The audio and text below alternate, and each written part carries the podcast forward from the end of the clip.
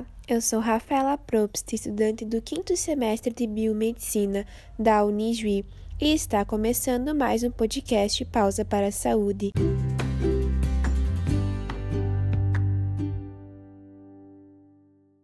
Nesse podcast, iremos falar de forma detalhada sobre as hepatites virais. As hepatites virais são um grave problema de saúde pública. Elas são silenciosas e por isso as pessoas nem imaginam que estão contaminadas. As mais comuns são as hepatites A, B e C. Elas se instalam no fígado, provocam cirrose, câncer e podem levar à morte.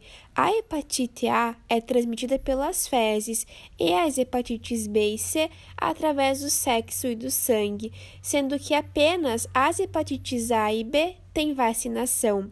Existem ainda as hepatites D e E, mas elas são raras no Brasil. Para complementar, a minha colega Luana Stamberg irá relatar sobre o diagnóstico da hepatite A. Olá, então, a hepatite A é responsável pelo maior número de casos de hepatites virais. Ela geralmente é assintomática e com baixa letalidade. Falando do diagnóstico, ele pode ser realizado de forma clínica com alguns sintomas inespecíficos, tais como sintomas gripais, icterícia e fezes descoradas. Esse diagnóstico pode ter auxílio laboratorial, que se baseia na detecção de anticorpos que são gerados pelo sistema imunológico para combater o vírus. Então, o primeiro anticorpo a ser detectado é o anti-VHA, do tipo IgM, logo após o aparecimento dos primeiros sintomas.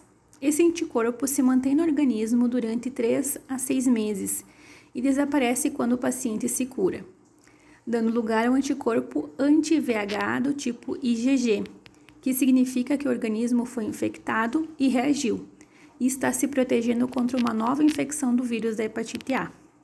De forma complementar, pode ser feito testes bioquímicos para avaliar os parâmetros hepáticos, como as enzimas do fígado e a bilirrubina. No caso da hepatite A, as enzimas do fígado, chamadas de transaminases, se apresentam elevadas no sangue, assim como a bilirrubina. Além disso, pode ser feita uma ecografia do fígado para excluir do diagnóstico outras doenças que tenham sintomas semelhantes à hepatite A. Com isso, encerramos esse podcast e até o próximo episódio de Pausa para a Saúde.